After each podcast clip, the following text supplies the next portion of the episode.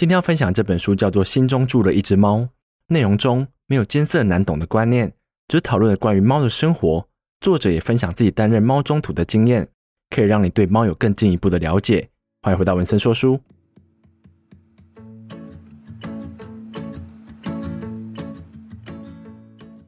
嗨，大家好，我是 Vincent。今天要跟大家分享这本书，非常非常的疗愈。当时我打算做这本书的时候，我就跟朋友要很多照片，因为我自己没有养猫，所以跟他们拿到照片之后，我当下的工作就停摆了，因为我把全部的心思放在照片身上。猫也太可爱了吧！我那个下午几乎无法工作，我就在看影片、跟照片、跟上网搜寻。就花掉我一个下午的时间，所以我相信猫是有某种魔力，可以吸引人的注意力。会想讲这本书，是是因为我在里面翻到了关于我们如何处置流浪猫的方法。这些方法在我看这本书之前是完全不知道的。就是我们这种不太能养猫的人，因为你可能是因为租屋限制，或者是家人反对，你不能养猫，但你还是可以为猫做很多事情。是这本书告诉我的，他还有告诉我。猫老了之后会怎么样？这也是超出了知识界限之外的事情，因为我从没想过猫老了之后也会得老年痴呆症。它可能会忘记自己的猫同伴，也会忘记要去哪里尿尿、上厕所，也可能会忘记主人是谁。就是我们人类的某些老了之后的毛病，猫都会有。所以这些主人要照顾它们的时候，就更加不容易，也更让我体会到这些主人的伟大之处。他们肯在这些宠物身上。花很多时间跟花很多心力，可是呢，这些心力都比不上这本书的作者。这本书的作者叫叶子，他一开始的时候是因为他捡到一只小猫，所以他就开始养了。养了之后，他就把自己的宿舍当成猫中途之家，他让别人捡到的流浪猫可以暂住在他的房间里面。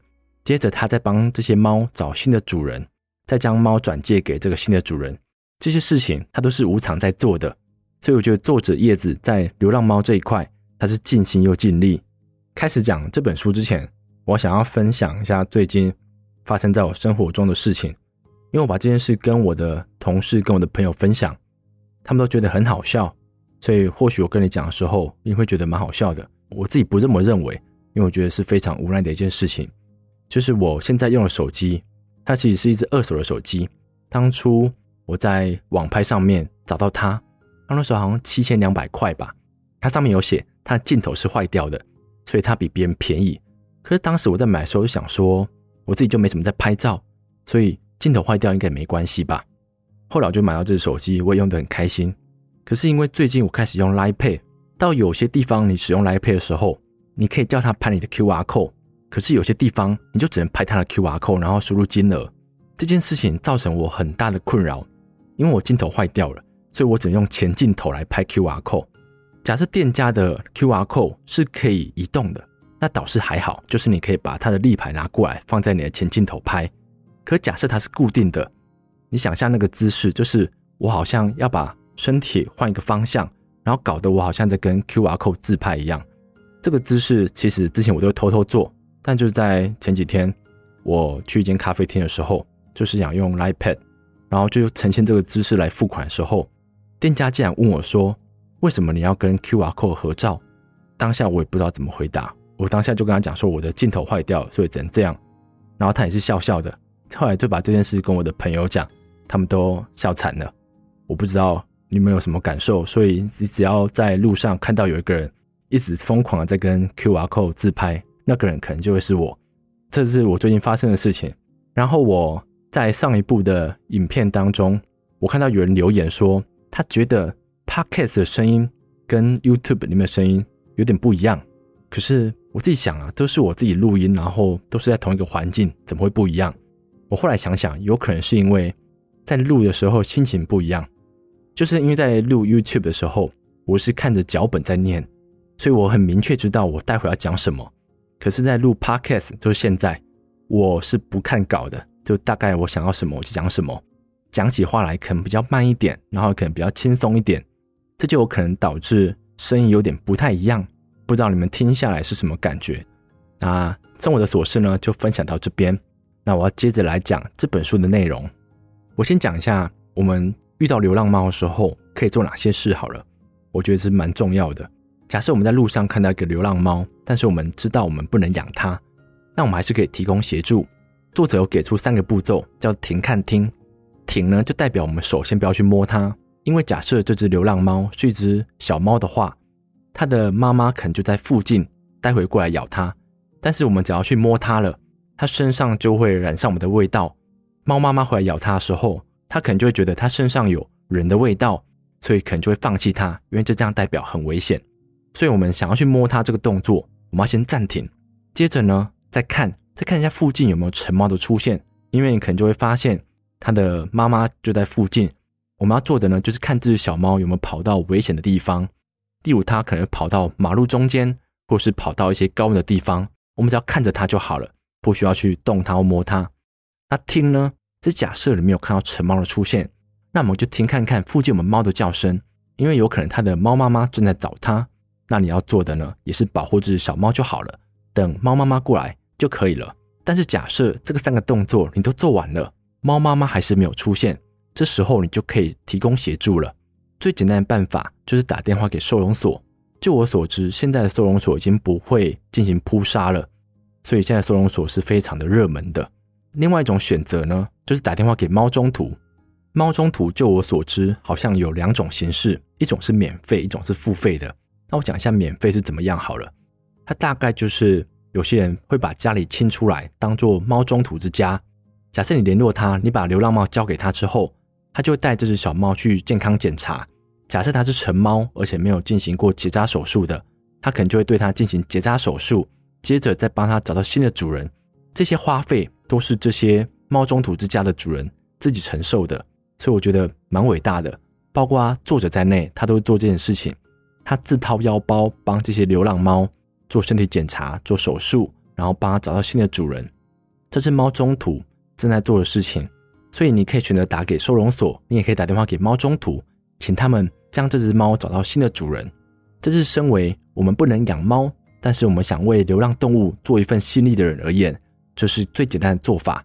生活中还有哪些事情我们可以保护流浪猫的呢？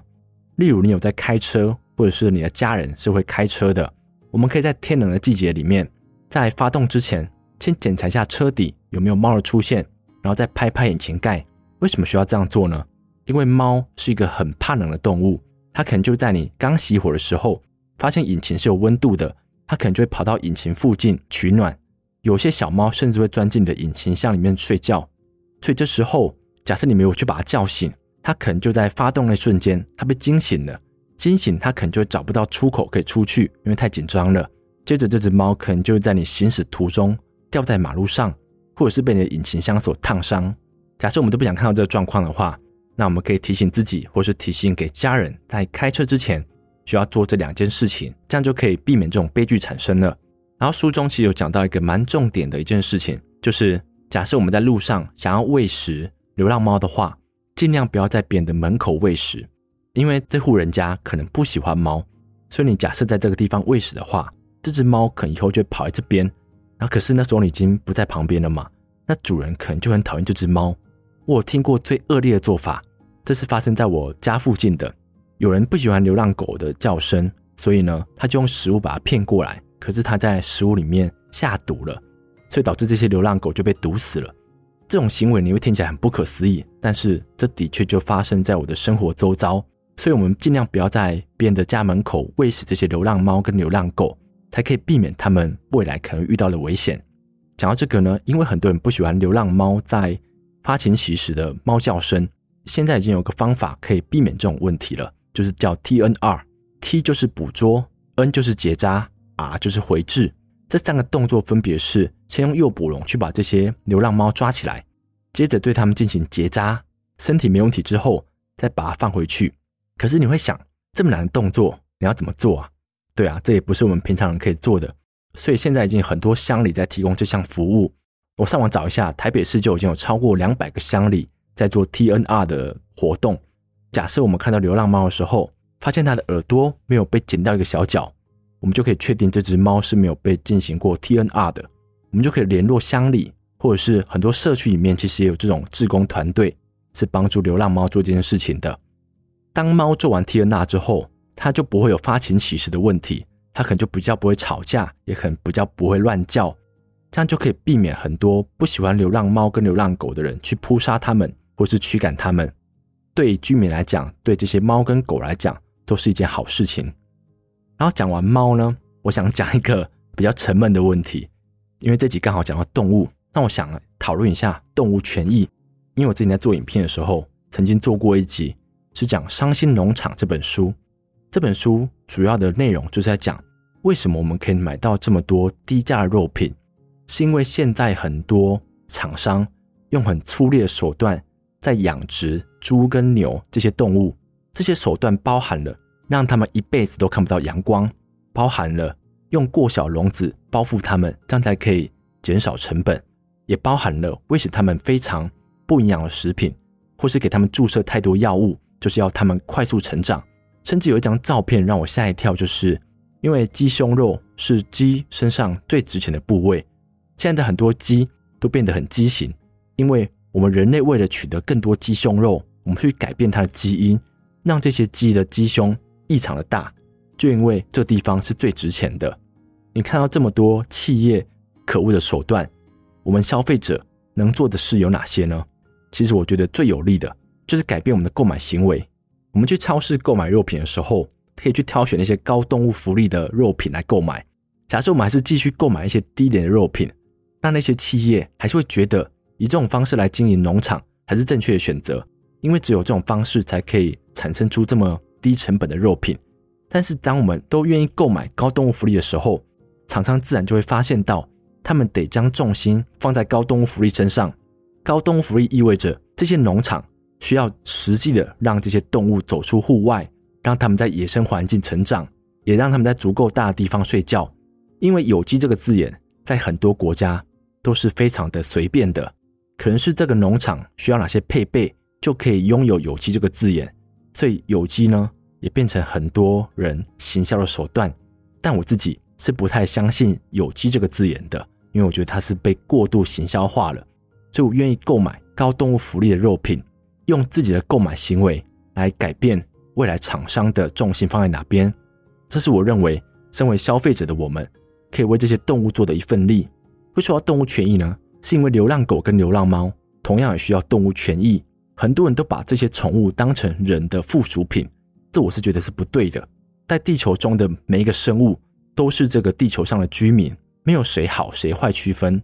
如果我们不把这些宠物当成人类的附属品，我们就该把它当成一个生命在看待。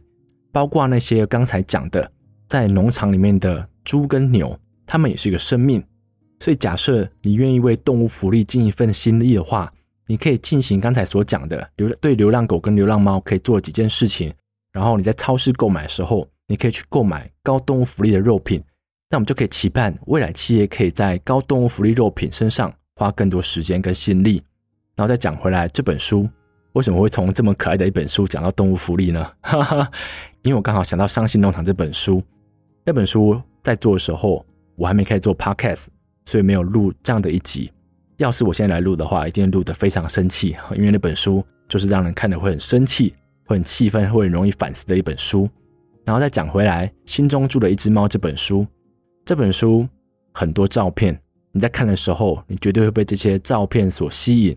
它里面没有什么太艰难的观念，而且也告诉一个人要开始养猫的话，要哪些心理准备。接着猫老了，你要该怎么去照顾它，还有你要怎么去喂接猫啊，还有接猫现在处境是如何。